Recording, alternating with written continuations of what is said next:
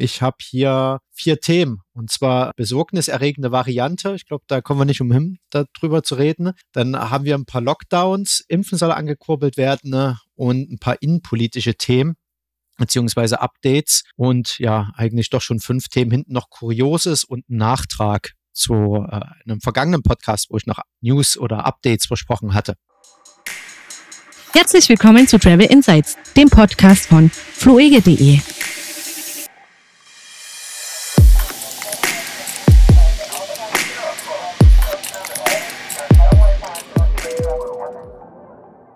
Na, das klingt ja nach einer sehr gut kuratierten äh, Folge. Ich freue mich und begrüße alle Zuhörer. Herzlich willkommen zum Travel Insights Podcast von fluege.de. Dann begrüße ich doch auch unsere Zuhörerin. Praktisch, dann sind fast alle abgedeckt. freue mich, dass ihr wieder mit zuhört. Ja, mit was wollen wir denn einsteigen? Wollen wir direkt mit B11529 loslegen? Ja, dann haben wir es hinter uns, oder? Ja, also ich würde mich jetzt hier nicht im Sinne eines Nachrichtenpodcasts sehen. Ich glaube, es können Spiegel, Stern, Fokus und Co. und Deutsche Welle, wer auch immer, besser. Also Spiegel und Deutsche Welle würde ich sagen, ja. Bei dem Rest weiß ich es nicht, aber leg mal los. Ja, also Omikron müssen wir ja nicht allzu sehr erklären. Schon wieder eine neue Mutante. Und jetzt sieht das so aus, als würden alle Länder erstmal die wie sagt man so schön, Bürgersteige hochklappen. Vielleicht gehen wir noch mal kurz zurück. Also es ist eine in Südafrika am 9. November, schon wieder der 9. November, ja immer der geschichtsträchtige Tag, entdeckte Mutante oder das erstmal nachgewiesene. Aber du meintest vorhin schon, das war im rückwirkend im Oktober? Also es gab jetzt wohl nochmal Sequenzierungen. Ich weiß jetzt gar nicht mal, woher die kamen. Ich hatte es vorhin nur ganz kurz gelesen, dass aus Proben von Oktober die Omikron-Variante auch schon aktiv war. Sie ist halt nur später entdeckt worden, aber das war jetzt auch doch wohl nur eine Frage der Zeit, bis mal wieder bei dem hohen Infektionsgeschehen weltweit da ähm, eine Variante auftaucht. Also die scheint schon älter zu sein und ich glaube, die Panik, die am Anfang ausgebrochen ist und mit sofort alle Reisebeschränkungen und es geht nichts mehr rein und raus, das war dann eh schon zu spät. Und das hat bei dem Wildtyp nicht geklappt, das hat bei der Delta-Variante nicht geklappt und warum sollte das dann bei Omikron irgendwie besser werden? Also da glaube ich, wurde das einfach zu spät entdeckt, beziehungsweise das ist dann einfach schon, schon fast nicht mehr förderlich, man so panisch durch die Gegend rennt, weil das bringt dann fast gar nichts. Ja, Kritik an diesen äh, Abschottungsverhalten habe ich auch auf der Tagesschau-Seite gelesen. Und zwar, ich zitiere da mal äh, Tagesschau, die von vielen Staaten mittlerweile verhängten Reisebeschränkungen für das südliche Afrika sieht die Weltgesundheitsorganisation skeptisch. Wegen der neuen Variante sollten solche Maßnahmen nicht vorschnell verhängt werden, sagte WHO-Sprecher Christian Lindmeier. Aus Sicht der WHO sollten Schäden für den internationalen Verkehr vermieden werden. Stattdessen sollte auf die genaue Beobachtung des Infektionsgeschehens und die Genanalyse von auftretenden Corona-Fällen gesetzt werden. Das haben wir doch gerade fast so ähnlich sogar schon so gesagt, wa? Genau, als, als hätten sie uns nachgesprochen, kann man so sagen. Oder wir sie. Aber ich habe das nicht gelesen tatsächlich. Ähm, genauso ähnlich habe ich das auch bei den Kollegen von Reisefo 9 heute gelesen.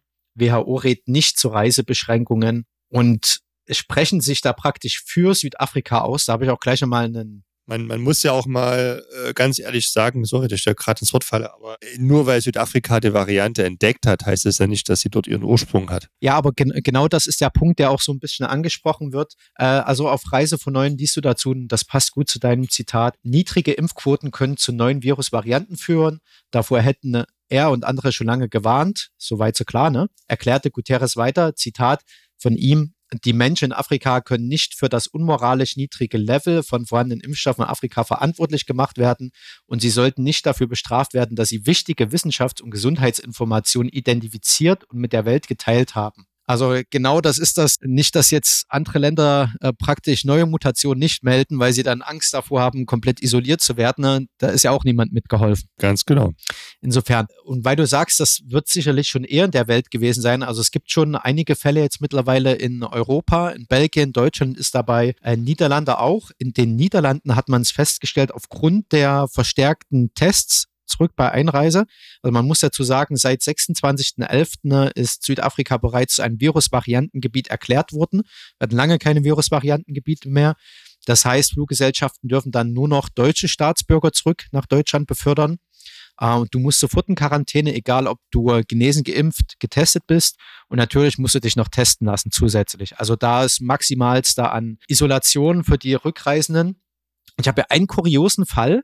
Am äh, Wochenende waren wohl knapp 10 Prozent von fast 600 Passagieren aus Südafrika infiziert mit SARS-CoV-2, 13 davon mit der neuen Mutante. So, und die haben sich aber nicht im Flieger angesteckt, weil so schnell hätte man das nicht nachweisen können. Und das Interessante ist auch, du hast ja in Südafrika eine, zu dem Zeitpunkt zumindest eine Infektionsrate von 21,6 Neuinfektionen pro 100.000 Einwohner in den vergangenen sieben Tagen gehabt, während Deutschland, die Niederlande, also wir sind ja fast an die, an die 1000 dran, wenn es so weitergeht, ne?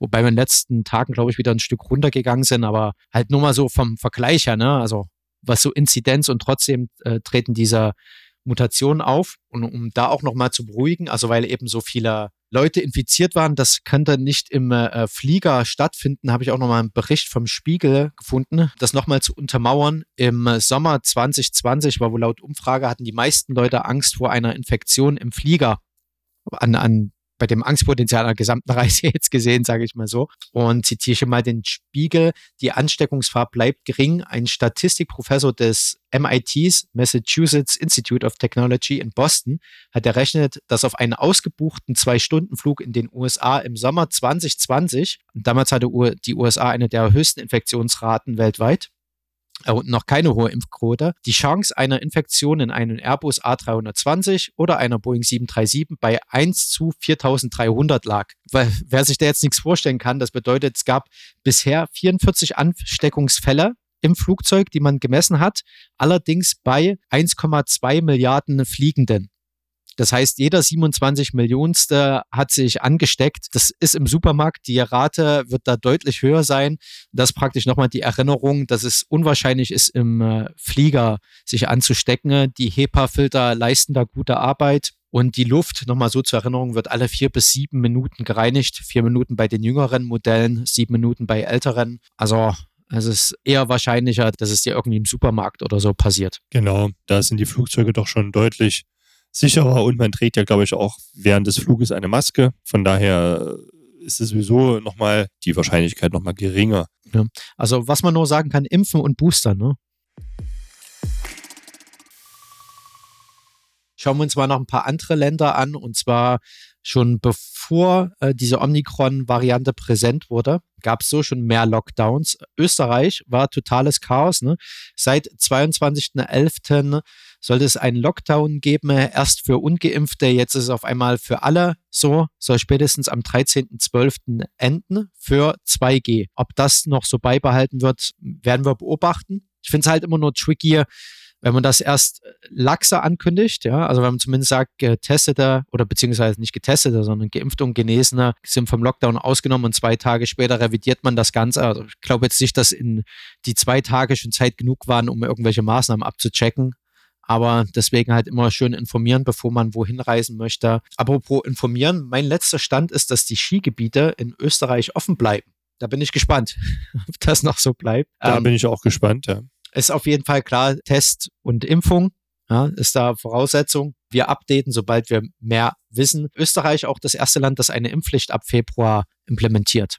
Ähm, unweit von Österreich haben wir in Italien auch eine Verschärfung der der Maßnahmen. Und zwar wird es da bald den Super Queen Pass geben. Und das heißt dann praktisch 2G für alle. Ab 6.12. soll das so sein. Und das heißt konkret, nur unter Nachweis einer Impfung oder einer Genesung dürfen Personen unter anderem die Innengastronomie nutzen, Nachtclubs besuchen, in Hotels übernachten, Skilifte verwenden oder diversen Veranstaltungen beiwohnen. Die Maßnahme soll vorerst bis 15.01. in Kraft treten. Da eine Frage kurz, gab es da denn jetzt schon genauere Infos zu, was bedeutet da jetzt noch genesen und was bedeutet geimpft? Also wie weit darf die letzte Impfung zurückliegen oder wie lange darf man genesen sein? Das ist ein guter Punkt, den habe ich mir heute auch noch mit aufs Programm genommen. In Italien setzt man demnächst, also noch ist das in der Mache mit Aufzeichnung des Podcasts, äh, sagen wir gleich mit dazu, heute ist der 1. Dezember. Also in Italien sollen demnächst die, die Impfung neun Monate gültig sein. Bei der Genesung bin ich mir nicht sicher. In Deutschland haben wir es ja so, dass es sechs Monate gilt. Und ich würde sagen, dass es mindestens in Italien genauso ist. Im Zweifelsfall boostern lassen. Ja, anders kann man es nicht sagen. In Italien übrigens 90 Prozent der Bevölkerung ab zwölf Jahren ist erst geimpft. Nicht schlecht. Wir sind bei erstgeimpft, irgendwie was bei 71,5 Prozent sogar. Und äh, zweitgeimpft, glaube ich, müsste so bei 68 Prozent liegen. Also da sind wir noch weit davon entfernt. Geboostert müssten wir irgendwas bei 12, 13 Prozent sein. Italien momentan eine Inzidenz von 143,1, 7-Tages-Inzidenz. Okay, also in Italien ist man da schon impffreudiger und entsprechend auch niedriger in der 7-Tages-Inzidenz. Die liegt bei uns aktuell in Deutschland bei 488,9. Jo, in Italien übrigens seit 24.11. ist in den 20 Regionen von Südtirol eine Ausgangssperre von 20 bis 5 Uhr installiert und es werden Veranstaltungen in Räumen von Kultur, Sport und Freizeiteinrichtungen ausgesetzt. Ich habe das Gefühl, überall, wo Deutsch gesprochen wird, eskaliert es gerade etwas. Weil du das so schön ansagtest mit, gibt es da Hinweise, wie, wie lang so eine Impfung oder Genesung gilt. Griechenland prescht vor in der EU. Und zwar fordert Griechenland, dass Menschen über 60 nur noch mit Booster als vollständig geimpft betrachtet werden dürfen, wenn denn die Zweitimpfung oder die vollständige Impfung mehr als sechs Monate her ist. Das hat mir ja auch so ein bisschen spekuliert schon, ne? die letzten Male, dass es ungefähr so kommen wird.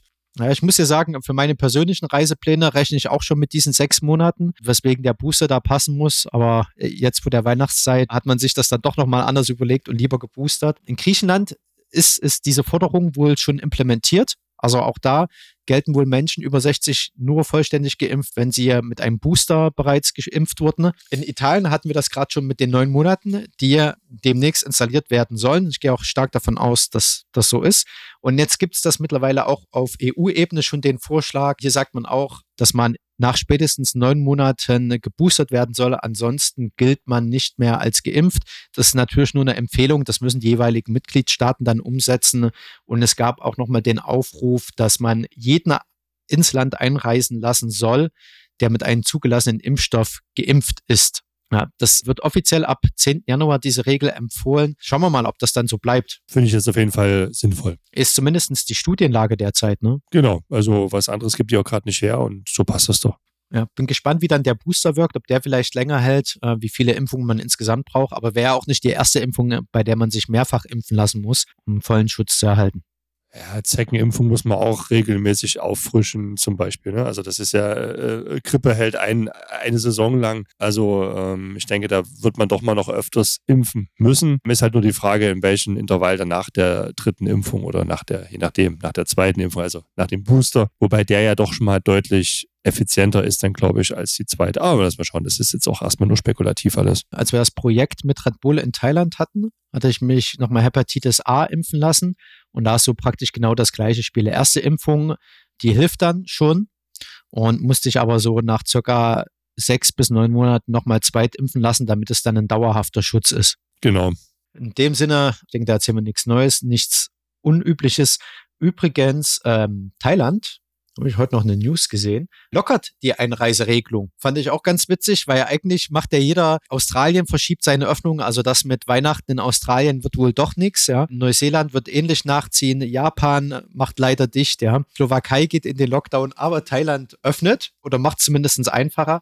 Und zwar werden da bald Schnelltests anstelle von PCR-Tests anerkannt. Wer da vorhat einzureisen, also du musst eh geimpft sein, wenn du nach Thailand reisen möchtest. Von daher klingt das zwar jetzt lockerer, aber es Thailand hält sich zumindest an die Empfehlung der WHO, ja, wenn man das so möchte, weil die sagen eben nicht mehr Reisebeschränkungen, sondern dann eher die, die man hat, ordentlich anwenden. Genau, also Schnelltests werden demnächst gehen. Das Sandbox-Programm wird etwas aufgelockert. Du musst weniger Zeit in Quarantäne. Steht bei uns im Blog. Äh, müssen wir jetzt nicht so in die Tiefe gehen. Wer vorhat einzureisen, der schaut bei uns in die Shownotes und findet dort alle Informationen zu Thailand. Gucken wir doch mal so auf die innenpolitischen Geschichten, so ein bisschen gesammelt aus den letzten Wochen. Die 3G-Regelung, geimpft, genesen oder getestet, gilt jetzt im Inlandsverkehr. Und da dachte ich mir zuerst, hä? Äh, war doch schon, aber stimmt, das war ja bei Airlines ja sowieso schon die, wenn man so möchte, AGB-Verpflichtung, ja. Bei Bahn noch nicht so, da musste ich ja noch nie meinen mein Ausweis vorzeigen, sondern bin immer mit Maske da durchmarschiert. Von daher ja, jetzt ist es halt offiziell, ja. Ich habe da erste Infos von der Bahn. Seit Mittwoch läuft das da schon stichprobenartig, äh, wird da während der Fahrt kontrolliert, nicht beim Einstieg. Gibt ja nicht sowas wie ein Drehkreuz, da wäre das vielleicht einfacher zu handhaben, ne? wenn man da mit seinem QR-Code durchscannen würde, wie in der U-Bahn. Aber dann bräuchtest du auch das Ganze, den, den Schaffner nicht mehr. Nun ja, anderes Thema. Und zwar gibt es aber schon ein äh, Fazit, wie das bisher so läuft, weil sich ja viel beschwert wurde. Und ich zitiere da mal hier von bahnblockstelle.net. Es gibt einen Blog, der sich eben mit der Bahn beschäftigt. Und da heißt es, unser Kontroll- und Sicherheitspersonal berichtet von hoher Akzeptanz der neuen 3D-Regeln bei unseren Fahrgästen, teilte eine Sprecherin, also der Bahn, mit. So Probleme habe es wohl keine gegeben und der Eindruck ist, die Fahrgäste sind informiert und führen die Nachweise mit sich. Andere Verkehrsbetriebe klang da ähnlich, also das sind Good News. Allerdings gab es wohl in vier Tagen doch etwa 40 Verweise, allerdings bei 20.000 Kontrollen. Mm, naja, ist trotzdem.